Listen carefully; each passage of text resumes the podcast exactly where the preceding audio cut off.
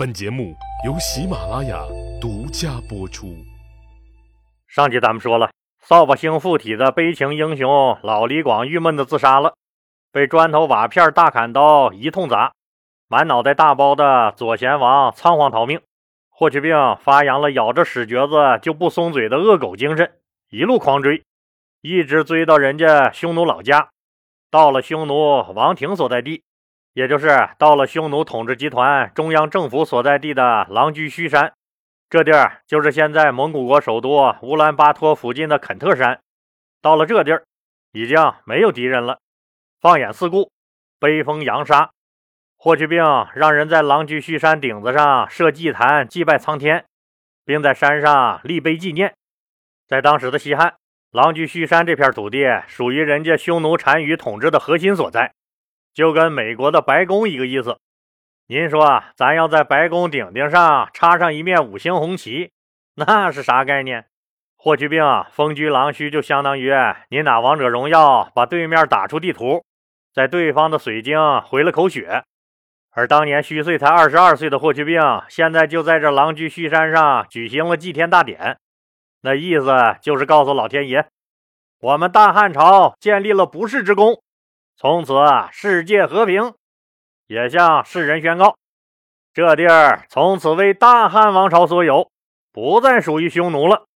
自此，咱们中国的成语里就多了一条“封狼居胥”，以此作为对将军们最大战功的经表，也就是给霍去病立了块牌坊表彰的意思。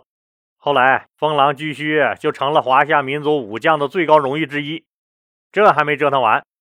霍去病随后又到了更北面的孤眼山，设祭坛祭拜了大帝。最后又带兵到了瀚海，也就是今天俄罗斯的贝加尔湖。汉军放开战马，让战马痛饮了一肚子贝加尔湖清澈的湖水。咱霍去病可比一千多年以后丘吉尔、巴顿他们文明多了。当第二次世界大战盟军反攻德国时，盟军部队开到了莱茵河畔。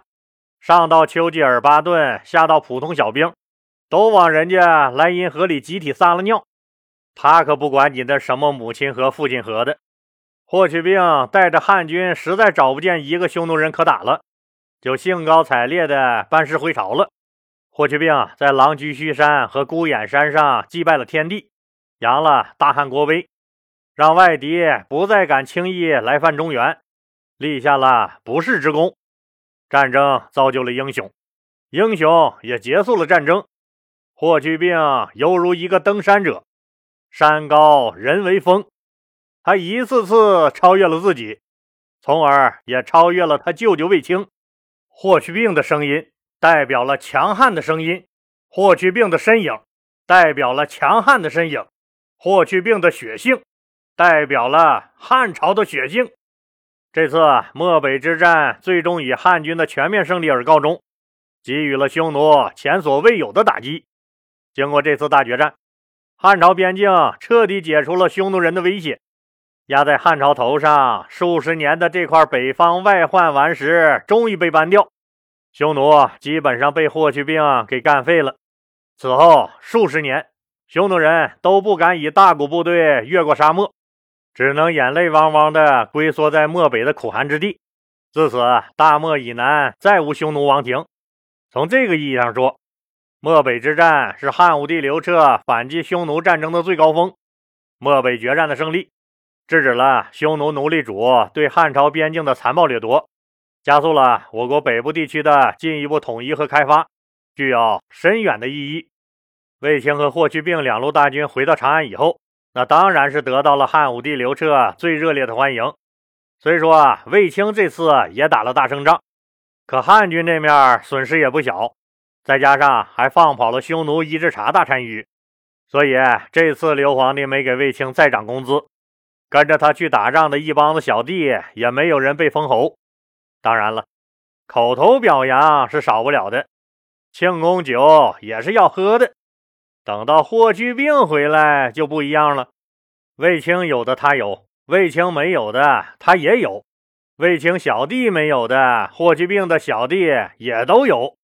霍去病又被增加了十亿五千八百户，手底下的兄弟几乎都有奖励。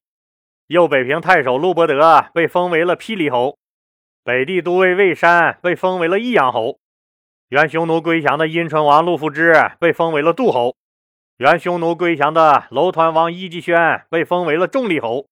以前就是侯爷的从票侯赵破奴、昌武侯赵安基，也都各加封了十亿三百户。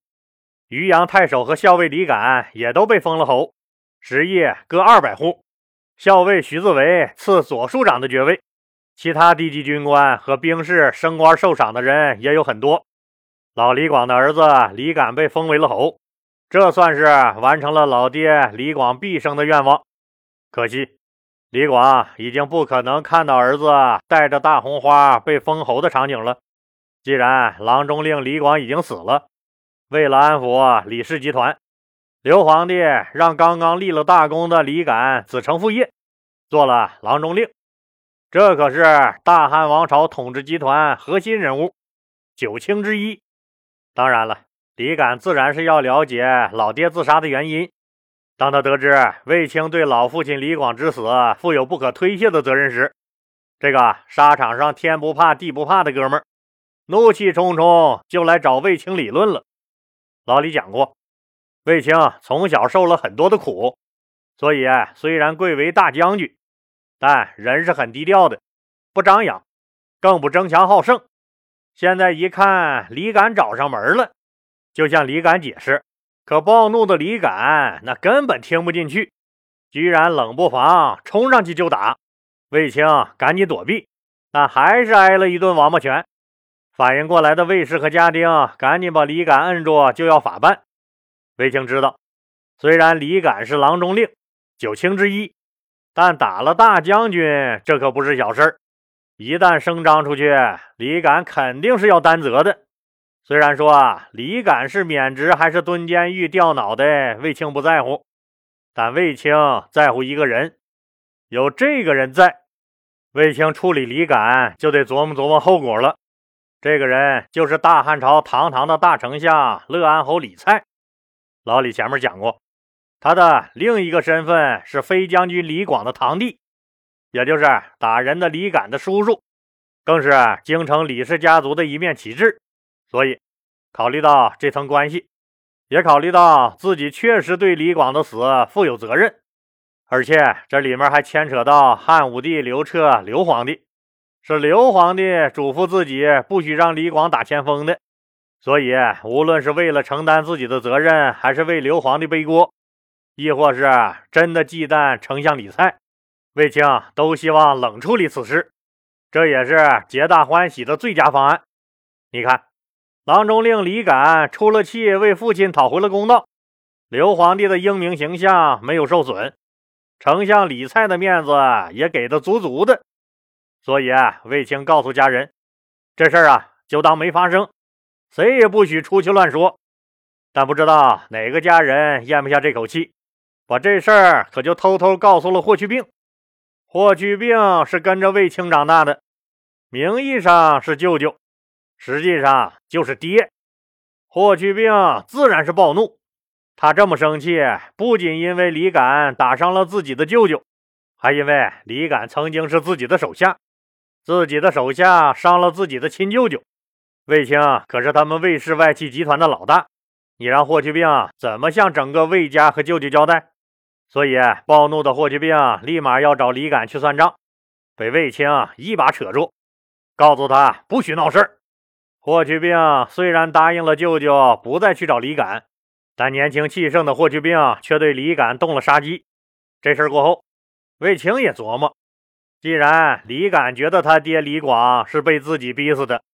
那看样，他们李家人都是这个观点了。李蔡作为丞相，这几年协助刘皇帝整顿吏治、改革财政、实行盐铁专营，干的那是有声有色，可以说是政绩卓著，很是得刘皇帝的信任。丞相那可相当于常务副皇帝，是官僚体系的一哥。既然李家人觉得自己逼死了李广，那自己就是他们老李家的仇人了。就得时刻注意他们的报复。当然了，人家大将军卫青也不是个善茬子，在防备丞相李蔡报复的同时，调动一切资源，暗中派人调查丞相李蔡，准备在适当的时机先铲除这个威胁。霍去病这人，那小时候家里就显贵了，又年少封侯，战无不胜，还深得皇帝的宠信，这人生太顺利了吧？往往就不知道天高地厚了。尤其霍去病那时候才二十岁出头，正是热血上涌、容易发二的年龄。就不管不顾的把快意恩仇、江湖上那一套用在了仇人李敢身上。在漠北之战的第二年，也就是公元前一百一十八年，霍去病趁着自己和李敢一起陪着汉武帝刘彻去雍州，到这个甘泉宫去打猎的机会，一时间怒火攻心，居然在大庭广众之下一箭就把李敢给射死了。这个做法把汉武帝刘彻都惊呆了。霍去病扔下弓箭。向刘彻、刘皇帝请罪，并陈述了事情的来龙去脉。虽然这件事儿李敢有罪在先，他先打伤了当朝的大将军，已经是以下犯上的大罪了。但人家李敢也是关内侯郎中令九卿之一呀。再说了，国家没有法度了，你霍去病这是私刑啊！李敢有罪在先，可以让国家司法机关审判吗？该关的关，该杀的杀。你霍去病直接把人给弄死，算咋回事？按规矩，射杀这样的高官，那肯定是死罪。但那时候霍去病刚立了大功，刘皇帝非常宠幸他。李敢已经死了，刘皇帝可是不舍得再杀了霍去病，给他偿命。深深的叹了一口气的汉武帝刘彻，只能强行把这件事儿摁了下去，对外宣称说打猎的时候。郎中令李敢同志这一不小心被鹿给顶死了，可这事儿很多人当时都在场。虽然汉武帝刘彻挨个捂了嘴，但李蔡是丞相，李广家族作为传统将门，影响力还是不容小觑的。这事儿也是实在影响太坏了。为了保护霍去病，刘皇帝决定让霍去病暂时离开长安，去朔方郡避避风头。就安排霍去病去朔方郡驻守，实际上也就是让他去度个长假，希望以时间和战功来淡化这件事的影响。为了防止李家人的反扑和彻底消除隐患，就在李敢死后不久，他的叔叔丞相李蔡就出事了。有人控告李蔡私自侵占汉景帝陵园前路旁的一块空地，说的那是有鼻子有眼的。这侵占先帝陵寝的土地，那可是死罪呀！丞相李蔡这种老官僚，一看这时候有人开始针对自己了，那什么都明白了。既然卫青、霍去病、刘皇帝都是一家人，他们要除掉自己，无论自己怎么辩解挣扎，也是活不成了。干脆，咱也别受那窝囊气了。一激动，这老先生居然自杀了。在气质这一块人家李丞相临死都把自己作为常务副皇帝的形象拿捏得死死的。当然了，这不得不说是一个莫须有的罪名。李蔡任丞相四年，啥不懂啊？人本身又非常谨慎，作为堂堂的大丞相，那天下的土地有的是。李蔡怎么会蠢到冒天下之大不韪去侵占皇帝陵寝的土地？丞相李蔡自杀了以后。他的乐安侯封地也被政府收回了，家人也都散了。至此为止，老将军李广家就死的没啥人了。以前红红火火的京城李氏家族就败落了。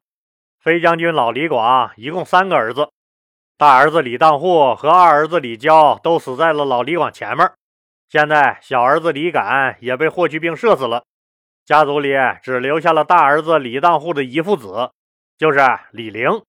还有李敢留下的一儿一女，儿子就是李宇，也在后来的巫蛊之祸中被杀了。总结来看，李广死后的第二年，短短几个月内，李敢和李蔡都死于非命，李氏家族几乎被连根拔起。受益最大的莫过于卫青的卫氏集团。那汉武帝刘彻，人家可不是傻子，能和卫氏集团抗衡的李家垮了以后。为了防止卫青一家独大，刘皇帝专门设置了大司马这一职位，让卫青和霍去病同时担任大司马，让他俩都有管理日常军事行政事务的权利，互相牵制。就相当于俩军委主席的角色。咱们知道，以前那卫青是大将军，一人统管天下兵马。现在霍去病进来插了一杠子，汉武帝这就是要扶植霍去病，逐渐形成足以和卫青抗衡的军事集团。实际上说来说去，那谁最厉害呀？皇上，他要的是平衡，是互相牵制，是不危害他的利益。管你是姓李、姓霍还是姓魏呢？只要是能把大臣们都拿捏的死死的就行。那以后的故事又怎么发展了呢？咱们呢，下集接着说。